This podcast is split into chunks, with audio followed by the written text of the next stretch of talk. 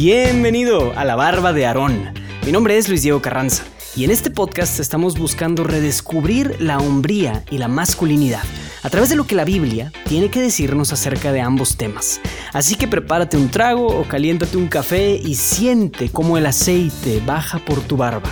Esto es la barba de Aarón.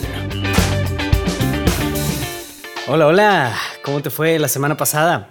Espero que hayas podido hacer al menos esas dos introducciones de las que platicamos. Bueno, pues el día de hoy veremos al último de nuestros personajes secundarios del Nuevo Testamento. Entrémosle una vez porque hay mucho que decir acerca de nuestro personaje del día de hoy, que es nada más y nada menos que el apóstol San Juan. Lectura del Evangelio según San Juan, capítulo 19, versículos del 17 al 23 y versículos del 26 al 27.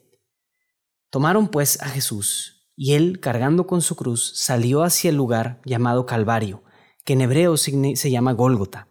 Allí le crucificaron con él a otros dos, uno a cada lado, y Jesús en medio. Pilato redactó también una inscripción y la puso sobre la cruz. Lo escrito era, Jesús el Nazareno, rey de los judíos.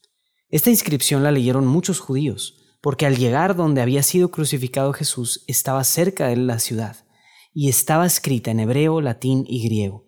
Los sumos sacerdotes de los judíos le dijeron a Pilato, no escribas el rey de los judíos, sino este ha dicho, yo soy el rey de los judíos. Pilato respondió, lo que he escrito lo he escrito. Los soldados, después de que crucificaron a Jesús, tomaron sus vestidos, con los que hicieron cuatro lotes, un lote para cada soldado y una túnica. La túnica era sin costura, tejida de una sola pieza de arriba a abajo. Jesús viendo a su madre y junto a ella el discípulo a quien amaba, dice a su madre, mujer, allí tienes a tu hijo.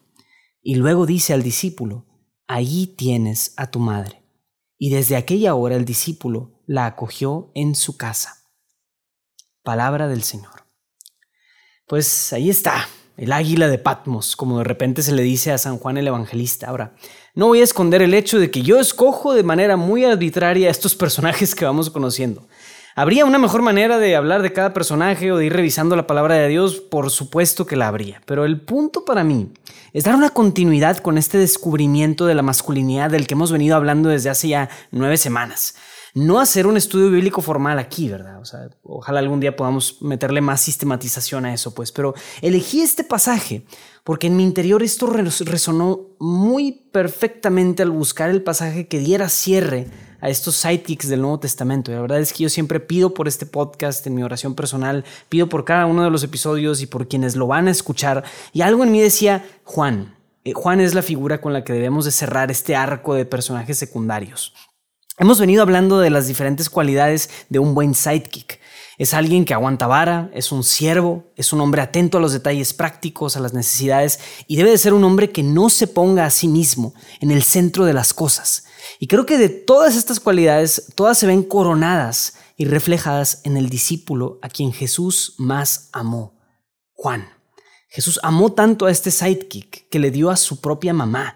No amó tanto, o no nos dice que haya amado tanto a Pedro como a Juan, o a los diferentes apóstoles, a ninguno como a Juan. Juan estuvo con Jesús desde el inicio y fue el único discípulo que llegó a estar con él en la cruz. Creo que esa es la marca de un buen sidekick, de un buen secuaz, de un buen segundo, acompañar fielmente hasta el final. Cuando introdujimos este hilo de personajes, por ejemplo, me acuerdo mucho de que mencioné a Samwise Gamgee del Señor de los Anillos. Como bien ya tal vez no sabrás, pero yo soy súper, súper fan del Señor de los Anillos. Y creo que su figura aquí puede resonar mucho con lo que hace Juan. Tal vez Sam no fue quien arrojó el anillo dentro del volcán, pero sí estuvo presente ahí hasta el final de las cosas. ¿Y por qué tanto Sam, el, un personaje ficticio, como Juan, un personaje real, fueron capaces de llevar su compañerismo y su lealtad a los lugares más peligrosos, extremos e incómodos. Me refiero aquí a que así como reconocieron a Simón Pedro el día en el que lo traicionó, en el momento en el que lo traicionó, y lo querían enjuiciar y era probable que lo querían crucificar, igual de probable era que reconocieran a Juan y que también lo crucificaran. Juan se arriesga y expone su propia vida para estar allí acompañando al personaje principal. ¿Por qué? Eso es lo que quiero que nos preguntemos. Esto es lo que quiero que logres ver. Hay una razón por la que comenzamos este podcast con este hilo de personajes secundarios. O sea, vaya, si es el, inicio triunfal, pues a lo mejor no es lo más este, atractivo empezar con un personaje como Silas o Bernabé. Mejor hablar de Jesús, mejor hablar de, de otros personajes más, más llamativos, no sé. Pero al hablar de masculinidad y, y de redescubrir la hombría, el punto de partida yo quiero que, quería que fuera o quiero que sea el amor sacrificado, la verdadera hombría la plenitud de la sexualidad masculina solo se puede comprender en el amor que se entrega, que se sacrifica. Y no puede existir un hombre en el sentido más pleno de la palabra hombre si no hay amor. Todos los hombres que hemos analizado en estos diferentes episodios fueron motivados únicamente por esa razón, por un amor profundo. Y pueden faltarnos muchas cosas como hombres. Puede faltarnos la elocuencia, puede faltarnos la fuerza física, la inteligencia emocional, las habilidades sociales, las habilidades financieras. Incluso hasta podemos estar feos. Pero si un hombre tiene amor, y lo tiene en el sentido correcto, el verdadero amor, este hombre tiene todo lo que necesita para llegar a ser un gran hombre. No solo un hombre cualquiera, sino un gran hombre, un discípulo amado. Estos sidekicks tal vez no son los personajes más llamativos o los más brillosos, pero cada uno de ellos vivió y murió por amor. En lo que sigue de este show vamos a hablar de muchos rasgos masculinos importantes, sí, de habilidades sociales y de sexualidad y de otras cosas, claro, claro, o sea, y de habilidades que todo buen hombre debe de tener, por supuesto. Y vamos a seguir redescubriendo qué cosas son aplicables a nuestra vida actual de los modelos anteriores o tradicionales y bíblicos. Pero si hay una cosa que te puedes llevar de todo lo que hemos visto y de todo lo que veamos es esta cualidad. La manera de medir una buena masculinidad, el estándar, la referencia, no está en cuánto levantamos en el gimnasio, cuántas hamburguesas te comes, cuántas novias has tenido o tendrás, o cuánto dinero ganas. Está en nuestro amor. Y la manera de amor, la muestra de amor más grande, está simplemente en permanecer fiel ante la cruz, como nos lo muestra Juan. Entonces eso es la marca de un gran hombre. Yo creo que todos los que escuchamos o escuchan este podcast, si algo te puedes llevar es esta cualidad. Esta es la, la conducción o el hilo, a donde nos lleva el hilo este de lo, que hemos, hemos, hemos venido hablando en los últimos episodios. Todo lleva a este punto que es un rasgo esencial, no opcional, para redescubrir la hombría, el amor. El amor con el que vives, el amor con el que te entregas en el día a día, en tu trabajo, en tu familia. Entonces todo esto quiero que lo llevemos y lo apliquemos a un reto, como siempre. Y este reto va a ir para el área de la sexualidad, que como bien sabes, sí tiene que ver con todo el aspecto corporal del comportamiento moral sexual de nuestra, de nuestra vida, pero también va a veces, muchas veces, a un aspecto más profundo, que es el aspecto afectivo del asunto sexual. La manera en la que vivimos nuestra sexualidad en el día a día, como hombres. Y el acto de sexualidad más, más alto de la masculinidad, o sea, de la sexualidad masculina, al que podemos llegar a aspirar, no es la relación sexual.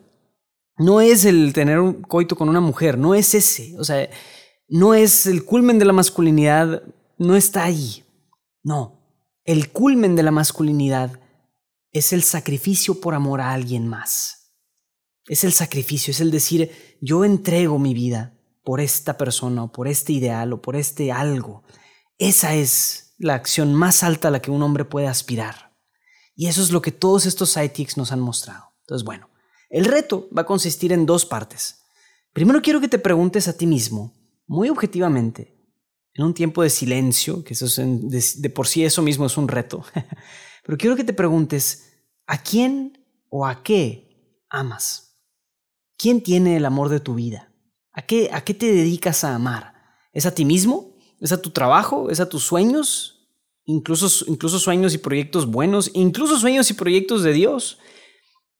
¿Es eso lo que está ahí, lo que amas? ¿O hay otras personas a quienes también les tienes un gran amor? Quiero que hagas una lista de estas personas o cosas y las pongas en el orden actual y luego reflexiona sobre si debes de alterar este orden, si tienes que cambiar este orden.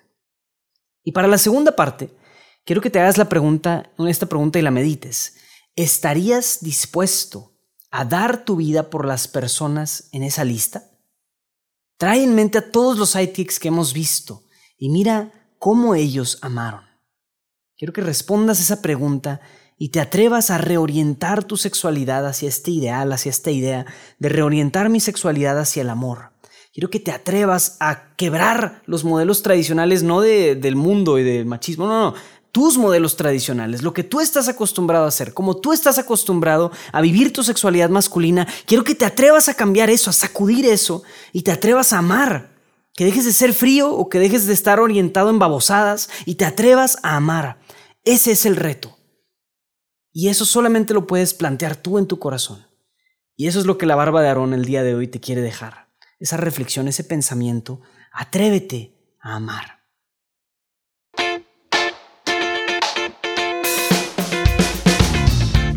Bien, pues espero que hayas disfrutado de este episodio de La Barba de Aarón. Si tienes alguna inquietud o alguna sugerencia para mejorar el podcast, no dudes en escribirme a luisdiego.juandiegonetwork.com. Sigue el perfil de Instagram buscando La Barba de Aarón o el podcast Barbudo, ese es el código del perfil, y ahí estaré interactuando directamente acerca de los episodios. Este podcast es patrocinado y producido por Juan Diego Network, así que síguenos en nuestras redes sociales y chécate el resto de nuestro contenido. No olvides suscribirte al show desde tu plataforma favorita de podcast para que no te pierdas ningún episodio. Y obvio, comparte con al menos una persona a quien crees que esto le pudiera servir. Eso sería una grandiosísima ayuda. Nos vemos hasta la próxima.